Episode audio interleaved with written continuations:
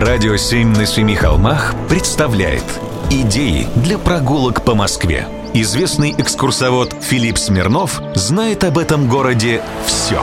Прогулки со Смирновым. Здравствуйте, с вами Смирнов Филипп. Сегодня в выпуске большой герой и важная для Москвы институция – это я про Большой театр. У него на этой неделе была, конечно, не самая веселая дата. Очередная годовщина со дня пожара. Причина, кстати, так и не была выяснена. Представьте себе, пожар был виден в Москве отовсюду. Огонь бушевал двое суток. Несмотря на стоявшие тогда, в 1853 году морозы, снег на театральной площади полностью растаял. Уничтожено было все.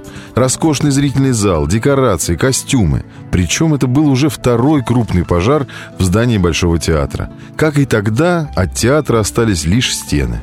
Но есть и хорошие новости – Альбер Кавас, великий архитектор середины XIX века, работавший над теорией организации театральных пространств и акустики, восстановил театр за три года. В основном объем здания и планировка были сохранены, однако Кавас несколько увеличил его высоту, изменил пропорции и полностью переработал архитектурный декор, оформив фасады в духе ранней эклектики. Взамен алебастрового Аполлона на фронтон поставили бронзовую квадригу с ним же.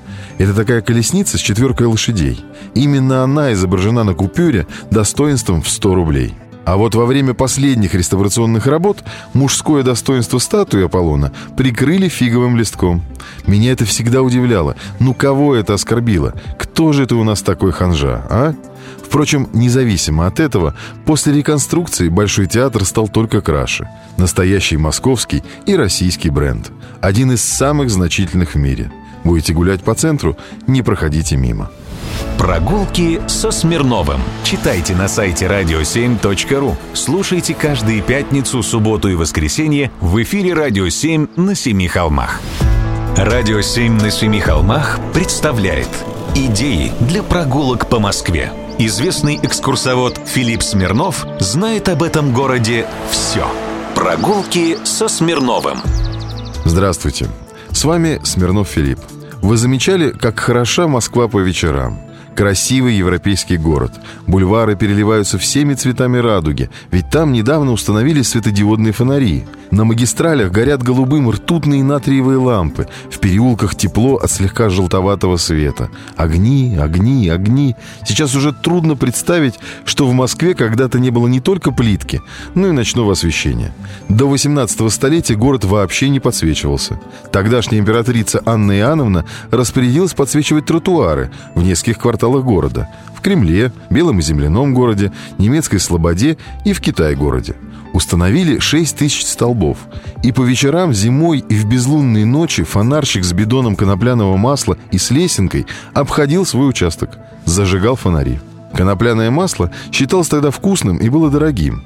Поэтому часто фонарщики продавали его налево, а то и себе забирали для хозяйства. Понятно, почему идея со спиртовыми фонарями была сразу отвергнута. Позднее на вооружение Мосгорсвета поступили керосиновые фонари. Керосин тогда широко не использовали, поэтому особо и не воровали.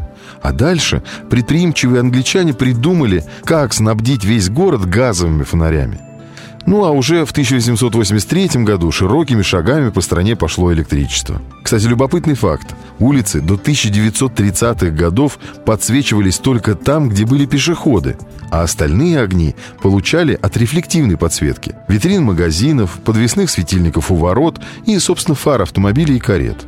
До сих пор на улицах можно встретить оригинальные фонари, правда, переделанные под электричество. Например, на улице Льва Толстого.